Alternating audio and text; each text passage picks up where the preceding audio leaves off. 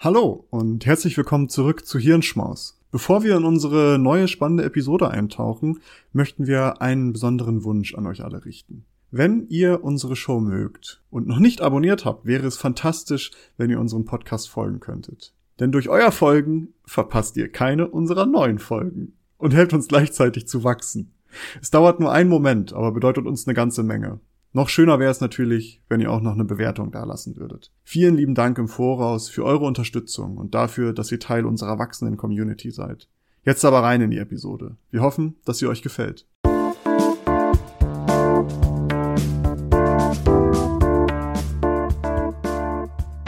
Hallo und herzlich willkommen zu einer neuen Folge des Klugschwätzer Podcasts. In dieser Folge wieder in der kurzen Lunchbreak Edition und mit einem Thema, das uns Maurice vorbereitet hat. Maurice. Ja, äh, auch hallo von mir. Für uns geht's heute mal wieder ans All. Wir haben schon häufiger was zum All gemacht, aber jetzt ganz, ganz aktuell möchte ich über etwas sprechen. Und zwar, vielleicht hast du es mitbekommen, wahrscheinlich hast du es mitbekommen, das James Webb Space Telescope. Sagt dir das was? Habe ich, hab ich von gehört, habe ich von gehört, ja. Ähm, das ist ja jetzt relativ aktuell unterwegs und im All und darüber möchte ich einmal sprechen. Vielleicht einmal ganz grundlegend, wer es noch nicht kennt, was dieses James Webb Space Telescope, ich werde es jetzt einfach nur noch Webb nennen, weil sonst dauert das immer zu lange. Das Webb ist ein äh, großes Observatorium im Weltall, ist unbemannt und das ist so ein Joint Venture von NASA, ESA und äh, der CSA, der Canadian Space Agency. Und dieses Observatorium ist spezialisiert auf infrarote Wellen. Warum? Dazu kommen wir gleich nochmal. Aber im Grunde genommen soll das Web jetzt auf die Errungenschaften vom Hubble Space Teleskop aufbauen und noch mehr Erkenntnisse sammeln. Hubble Space Telescope hat wahrscheinlich vielleicht auch schon mal der ein oder andere gehört, kennt man. Und der, äh, dieses Teleskop ist tatsächlich schon seit mittlerweile 30 Jahren im All unterwegs, also das Hubble Teleskop und umkreist die Erde auf einer Höhe von circa 550 Kilometer und hat mehr als 1,5 Millionen Aufnahmen geliefert und mehr als 19.000 peer-reviewed Paper wurden zu seinen Erkenntnissen veröffentlicht. Das muss man sich erstmal auf der Zunge zergehen lassen. Ein so ein kleiner das ist echt krass. Teleskop hat 19.000 peer-reviewed Paper ähm, geprägt, sag ich mal. Und naja, darauf soll jetzt dieses Web aufbauen. Und damit es darauf aufbauen kann, muss es natürlich um einiges besser sein als das Hubble, was da jetzt gerade unterwegs ist. Und so wurde das Web dafür die, dazu designt, um noch tiefer ins Weltall zu schauen. Und aus diesem Grund hat dieses Webb-Teleskop sehr, sehr große Spiegel, also größere Spiegel als das Hubble, um Licht zu sammeln. Und warum das wichtig ist, dazu kommen wir gleich nochmal. Aber um das mal so kurz zu vergleichen, Hubble und Webb, die Fläche des, des Webb ist, äh, dieser Spiegelfläche ist sechsmal größer und der Durchmesser ist 2,7 mal größer. Also das ist schon mal ein enormes Ding. Und im Vergleich eben zu diesem Hubble-Teleskop äh, hat das Webb Infrarotinstrumente und kann damit größere Wellenlängen abdecken, während Hubble halt nur mit sichtbarem Licht gearbeitet hat. Auch hinzu kommt im, im Vergleich zum Hubble, dass das Webb viel weiter von der Erde entfernt sein wird. Und zwar, äh, dass, während das Hubble noch auf 550 Kilometer unterwegs war, ist äh, das äh, Webb dann 1,5 Millionen Kilometer von der Erde entfernt. Also ein Riesending. Dieses Teleskop ist tatsächlich ein Wunder der Technik, wenn man das mal so äh, phrasendrescherisch sagen möchte. Und zwar hat dieses Teleskop enorme Maßen. Wir hatten ja schon gerade gesagt, sechsmal größer als das, ähm, das Hubble-Teleskop und auch der Durchmesser 2,7 mal größer. Aber wenn wir uns allein dieses Sonnenschild angucken, also was vor der Sonnenstrahlung schützen soll, das ist alleine so groß wie ein Tennisplatz ungefähr. Und diese Spiegel sind 6,5 Meter groß. Das, die Herausforderung dabei war, dass diese großen Teile im All erstmal ausgeklappt werden mussten die konnten nicht einfach so hochgeschossen werden, sondern es musste sich dann im All dazu formen, was es jetzt ist. Und dafür mussten hunderte mechanische Teile genau und ganz äh, aufeinander abgestimmt zusammenspielen. Und tatsächlich jetzt in der ersten Januarwoche schon hat, äh, hat es geklappt, das Sonnenschild auszuklappen. Danach hat es auch geklappt, die Sekundärspiegel in Position zu bringen. Und final wurden jetzt auch die Primärspiegel ausgeklappt. Jetzt müssen diese Spiegelelemente nur noch ausgerichtet werden, zum Zeitpunkt, an dem wir hier diesen Lunchbreak aufnehmen. Und das wiederum erhöht, äh, erfordert höchste Präzision. Und man muss bis auf ein Zehntausendstel der Dicke eines menschlichen Haares, muss man präzise Boah. arbeiten, damit das genau so klappt, wie die sich das vorstellen. Also das muss man sich mal irgendwie vor Augen führen erstmal schießen die Latte hoch, ist ein riesiges Ding, das muss sich alles irgendwie ausklappen und so zusammenfügen, wie es sein soll. Und dann muss es noch auf ein Zehntausendstel der Dicke eines menschlichen Haares ausgerichtet werden, damit es auch die Aufgaben erfüllen kann, ähm, die es erfüllen soll. Das ist schon, also diese Größenordnung, menschliches Haar, okay, kennen wir alle, aber ein Zehntausendstel davon fällt mir sehr schwer, mir vorzustellen, wie klein das ist, außer dass es verdammt klein ist. Ja, das äh, ist sehr genau, sagen wir so. Und das wird auch mehrere Monate dauern, bis es wirklich ja. ausgerichtet ist. Und man kann also erst im Sommer mit den ersten wirklichen Aufnahmen des Webb-Teleskop rechnen. Das Sonnenschild finde ich auch unfassbar abgefahren. Ja. Ich weiß nicht, ob du, sagst du da noch was zu? Äh, nicht, nicht mehr als das, was ich bis jetzt gesagt habe. Also solltest du Input dazu haben, gerne. Ja, ich habe da so eine kleine Grafik zu gesehen und zwar das Sonnenschild. Warum braucht man das überhaupt?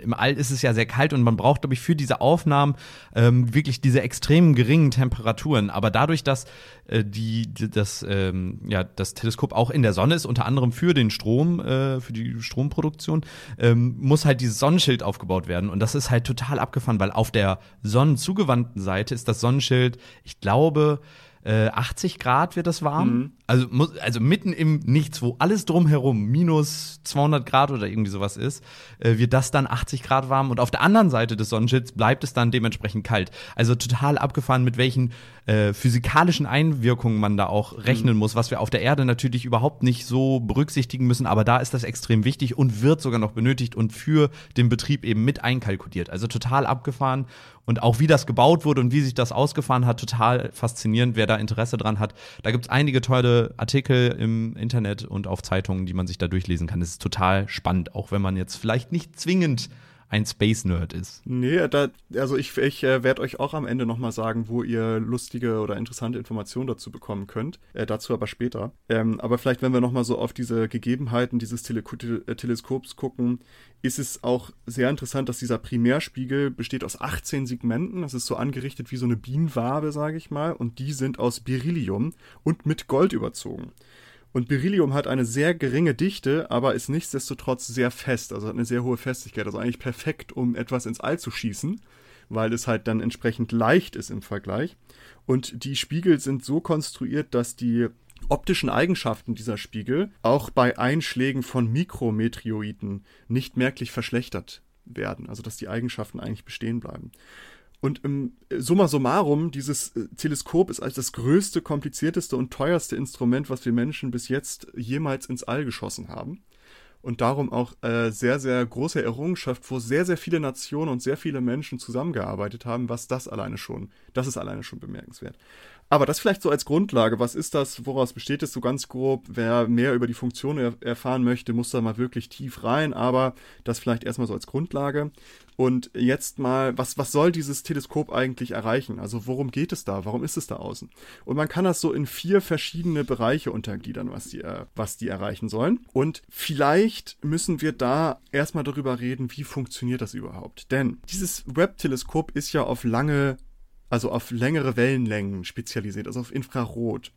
Und je tiefer und je weiter du ins All guckst, umso weiter zurück guckst du in die Zeit. Also, das klingt jetzt ein bisschen absurd, aber Licht breitet sich ja mit einer gewissen Geschwindigkeit aus. Wenn wir es als Beispiel nehmen, hier auf der Erde, von der Sonne bis zur Erde braucht es beispielsweise acht Minuten, bis die Sonne uns erreicht oder bis das Licht uns erreicht, der Sonne.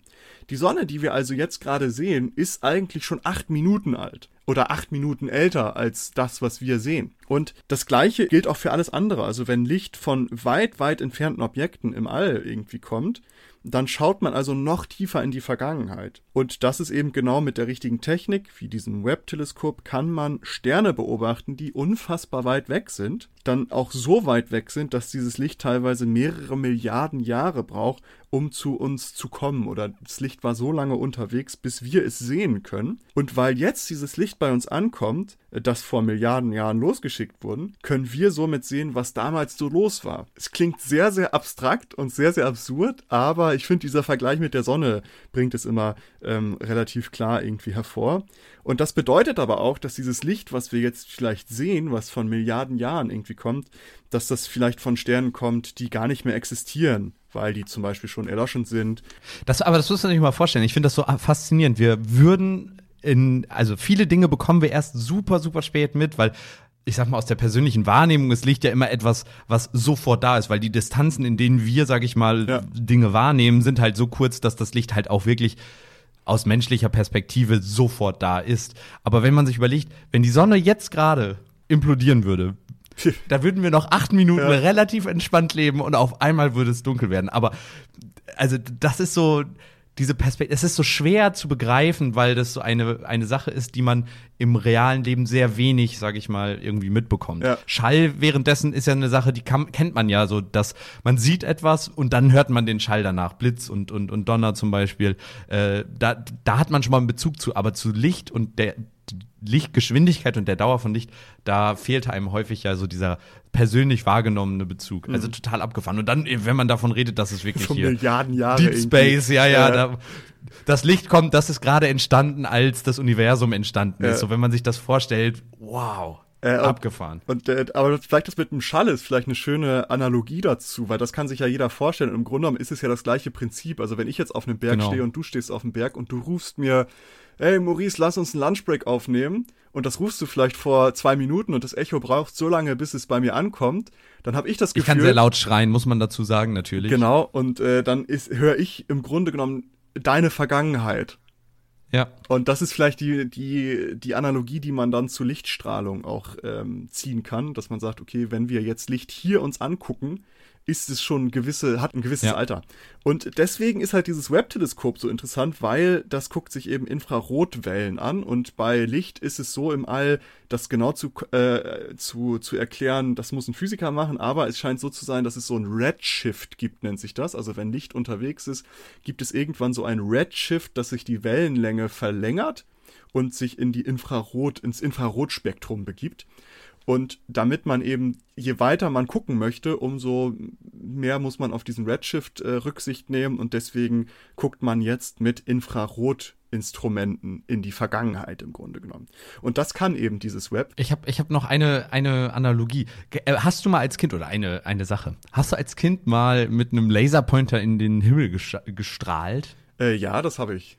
So stell dir mal vor, du hast mit deinem Laserpointer in den Himmel gestrahlt vor fünf Jahren und hast zufällig dein, also das Licht fliegt los und fliegt los und du hast schon lange vergessen. Und irgendwo auf einem weit entfernten Planet guckt ein sehr lichtsensibles Alien genau in dem Moment, wo dieses Licht von dir, was du gerade losgeschickt hast, guckt es gerade in den, in den Himmel und schaut da rein und ist blind. Und ist direkt erblindet. Oder die ISS stirbt, äh, stürzt wegen dir ab, weil du irgendwie so ein Steuerungsmodul beeinträchtigt hast.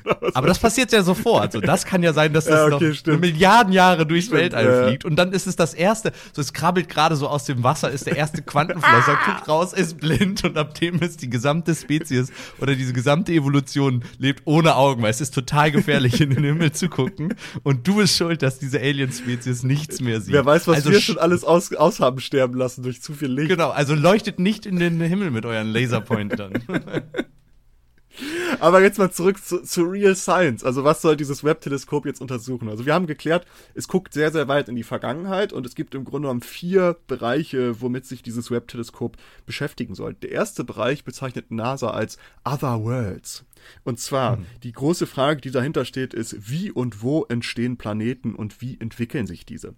Also dieses Web wird Atmosphären von etlichen Exoplaneten studieren, also außerhalb von unserem Sonnensystem, um die, um Atmosphären zu suchen, die der Erde auch ähnlich sind, in der Hoffnung, die Bausteine des Lebens zu identifizieren in diesen Atmosphären, also Methan, Wasser, Sauerstoff, Kohlenstoffdioxid und irgendwelche anderen komplexen organischen Moleküle. Ebenso soll halt, während die das macht, während dieses Teleskop das macht, soll dabei ergründet werden, woraus diese Exoplaneten eigentlich bestehen und wie diese entstanden sind und sich entwickeln haben für dieses generelle Verständnis einfach, wie Planeten entstehen, sollen dafür halt auch äußere Planeten in unserem eigenen Sonnensystem noch studiert werden. Also nicht nur Exoplaneten, sondern auch in unserem eigenen Sonnenpla äh, äh, Sonnensystem äußere Planeten. Das heißt, das ist der erste Punkt. Other Worlds, das sollen sie sich angucken.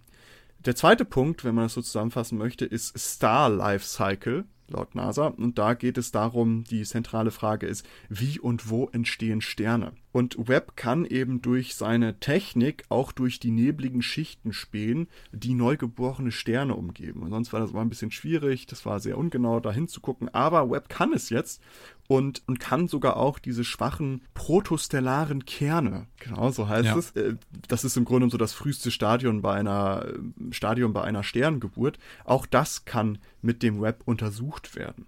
Und das Web soll dabei eigentlich herausfinden, wie und warum Staubwolken und Gas zu Sternen, Gasgiganten oder braunen Zwergen werden und äh, soll aber nicht nur die Entstehung untersuchen, sondern auch das Ende von Sternen.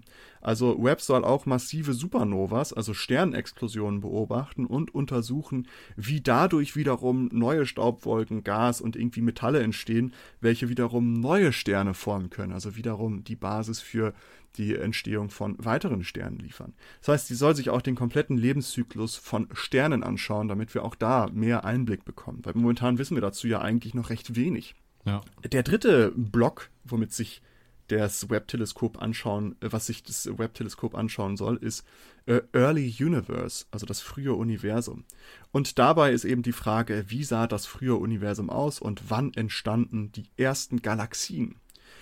Und da wird es jetzt wirklich interessant mit dieser in die Vergangenheit schauen, denn diese Web-Infrarotinstrumente können bis zu 13,5 Milliarden Jahre in die Vergangenheit gucken. What the fuck? 13,5 Milliarden Jahre. es ist unfassbar so. Wenn man sich das mal vorstellt, da waren wir alle noch nicht geboren. Nee, wa? da waren wir noch nicht mal im Saft oder wie auch immer man das sagt.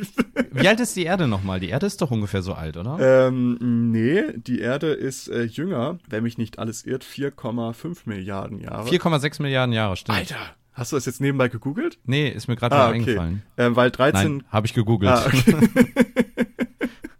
Ich hatte nämlich so dieses 4,5 irgendwie im Kopf. Dann war ich ja tatsächlich gar nicht so schlecht. Ja, ja, das war ja auch letztes Jahr war es noch 4,5 ja, und, und jetzt, äh, jetzt, sind wir umgesprungen 2022. Genau sind wir das Jahr. Überleg mal.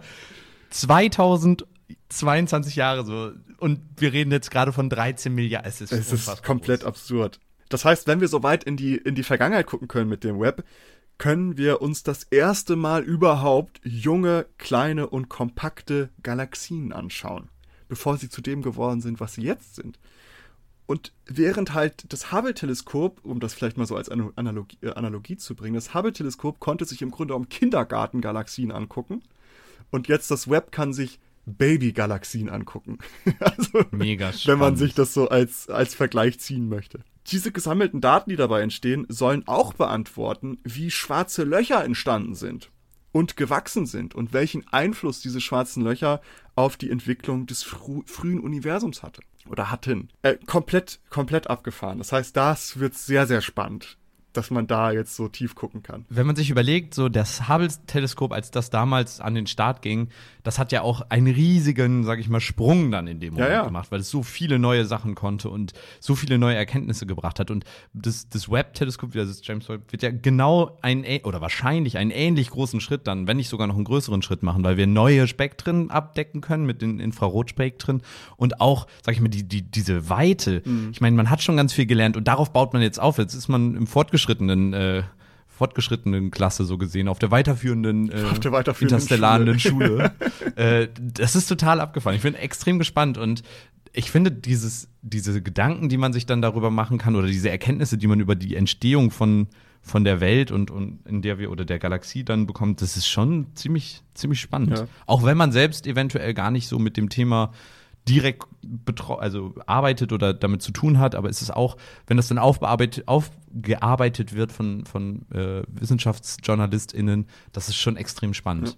Ja. ja. also Hubble war ein riesiger Durchbruch. Ich glaube, nur wegen dem Hubble-Teleskop wissen wir, dass unser Universum sich immer noch weiter ausbreitet und dabei auch noch immer schneller wird, wenn mich nicht ja. alles täuscht. Also das ist so der, einer der großen Erkenntnisse, Wobei, die wir durchs Hubble-Teleskop bekommen haben Gab es nicht vor kurzem eine Diskussion, ob es, ob die Geschwindigkeit gar nicht schneller wird? Ich weiß es nicht. Ah, mehr, da, da bin ich jetzt auch überfragt, aber das war so eins, was mir, was mir hängen geblieben ist.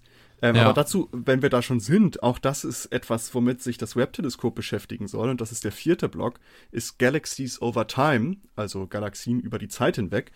Und da ist die zentrale Frage, wie haben sich die ersten Galaxien über die Zeit hinweg entwickelt? Denn das Universum besteht ja aus vielen Galaxien, die wiederum aus Milliarden Sternen bestehen und diese Sterne sind unterschiedlich in Form und Größe, was wiederum Rückschlüsse auf deren Entwicklung zulässt. Dann kann man nämlich so ein bisschen nachvollziehen, okay, was, wie hat sich diese Galaxie entwickelt. Und in den ersten Milliarden Jahren war das Universum durch viele Umbrüche geprägt. Also man weiß, dass Galaxien fusioniert sind oder die auseinandergerissen wurden oder durch Supernova-Explosionen irgendwie beeinträchtigt wurden. Und äh, da das Web eben mit diesen Infrarotwellenlängen arbeitet, kann dieser die dabei entstandenen Lichtströme beobachten und somit nachvollziehen, wie sich diese Galaxien dann entwickelt haben, also was da genau passiert ist. Und dabei soll Webb auch die dunkle Materie, also das Material, das den Kosmos so ein bisschen füllt, und die dunkle Energie, also die Kraft, die hinter dem stetigen Ausdehnen des Universums steckt, untersuchen. Und wir wissen es ja bis heute nicht wirklich viel über dunkle, dunkle Materie und dunkle Energie, also eigentlich gar nichts. Wir wissen nur, dass es irgendwie da ist. Dort, dort, die ist dunkel. Ja, und dass es dunkel ist scheinbar. Aber so wirklich ähm, viel wissen wir darüber nicht. Also das, da soll Web auch äh, einen wesentlichen Beitrag zu leisten können. Äh, das ist ja krass. Also wir haben diese vier Blöcke, womit es sich beschäftigen soll. Und das ist eigentlich alles, äh, was wir wissen wollen.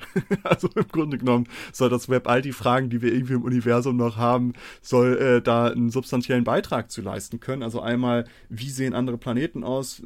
wie sind Planeten entstanden und äh, wo gibt es irgendwie erdähnliche Planeten, wie entwickeln sich Sterne und wie enthalten die sich über ihren Lebenszyklus hinweg, wie sah das frühe Universum aus, wie ist es vielleicht entstanden, wie hat es sich ausgebreitet? Und ähm, wie ist, hat sich das, haben sich Galaxien dann entwickelt und über die Zeit hinweg entwickelt? Und was ist da genau passiert, dass Galaxien entstanden sind, so wie wir es heute haben das hat mich komplett abgeholt. Also ich habe dazu ich habe die NASA-Seite aufgesucht und da gibt es ganz, ganz viele Informationen zu diesem Webb Space Teleskop und darum vielleicht auch kurz zum Status. Also zum, zum Zeitpunkt dieser Aufnahme hat das Webb Teleskop 98 Prozent der Strecke, Strecke bereits zurückgelegt. Das sind circa 1,4 Millionen äh, Kilometer und die Geschwindigkeit beträgt derzeit 0,2 Kilometer pro Sekunde. Und das heißt also, dass das Teleskop bald am Ziel ankommen wird und muss dann dort noch mit der Umrundung der Erde beginnen, was auch eine Riesenherausforderung ist, weil dafür muss man im Grunde genommen diesen Kurs einnehmen, man muss in diesen Drift rein und so weiter und so fort. Das ist äh, eine hohe technologische Herausforderung und da arbeiten sehr, sehr viele Menschen dran, die äh, sehr, sehr viel Ahnung haben, viel mehr Ahnung als wir logischerweise. Falls es euch aber interessiert, das zu verfolgen, wie diese Menschen das machen, das bewerkstelligen, gibt es im Internet von der NASA im Grunde genommen so einen Live-Ticker wo man sich einmal den Standort angucken kann und die Aktionen, die gerade durchgeführt werden. Also Spiegel werden ausgerichtet oder der ist jetzt gerade 1,5 Millionen Kilometer entfernt und hat eine Geschwindigkeit von, von, von. Und um zurückzukommen auf deinen Temperatur, ähm, vom Anfang, die Temperaturen, auch da kannst du sehen, wie warm und kalt es gerade auf den Seiten jeweils ist. Und das stellt die NASA zur Verfügung. Das habe ich euch in den Show Notes einmal verlinkt. Da könnt ihr dann das mal live nachverfolgen. Ich hoffe, es war irgendwie informativ. Ich muss natürlich als Disclaimer nochmal sagen, ich bin kein Physiker. Ähm, ich habe da jetzt nicht so die allumfassende Meinung zu, aber es interessiert mich sehr. Und ich habe das jetzt in den Nachrichten immer gesehen. Ja, Webb-Teleskop ist, hat jetzt seine Spiegel ausgeklappt und habe mir so gedacht, hm, was macht denn der eigentlich? Also was soll das Webb-Teleskop leisten und wie funktioniert das genau? Und darum dachte ich, mache ich dazu so einen bisschen längeren Lunchbreak. Äh, wir sind jetzt ein bisschen über die Zeit, aber ich hoffe, es war trotzdem interessant und für euch auch, dass ihr auf der nächsten Dinnerparty sagen könnt, oh ja, das Webteleskop soll ja äh, die... Äh, die abgespaceden Infos raushaut. ja, damit ihr mitreden könnt, wenn auf der Dinnerparty wieder äh, hochbrauig über das Webteleskop und das All philosophiert Du redest noch über Hubble? Hubble. Du bist sowas von Hubble. Das heißt so viel wie so, du bist sowas von hängen geblieben. Aber in diesem Sinne, vielen lieben Dank für eure Aufmerksamkeit. Bis zur nächsten Woche. Folgt uns auf allen Social Media Kanälen und bewertet uns gerne bei Spotify. Viele haben das schon gemacht. Vielen Dank dafür. Wollte ich gerade sagen, vielen lieben Dank für euren Support und äh, empfehlt uns gerne weiter. In diesem Sinne, bis zur nächsten Woche. Tschüssi. Tschüss. Danke, dass ihr diese Episode komplett gehört habt. Solltet ihr uns hier noch nicht folgen, würden wir uns sehr freuen, wenn ihr unseren Podcast abonniert und bewertet. Wir stecken viel Arbeit in dieses Projekt und freuen uns über jedes Feedback. Folgt uns gerne auch auf Instagram und oder Twitter, wenn ihr absolut nichts mehr verpassen wollt. Links dazu findet ihr in der Episodenbeschreibung. Danke für den Support, hoffentlich bis zum nächsten Mal.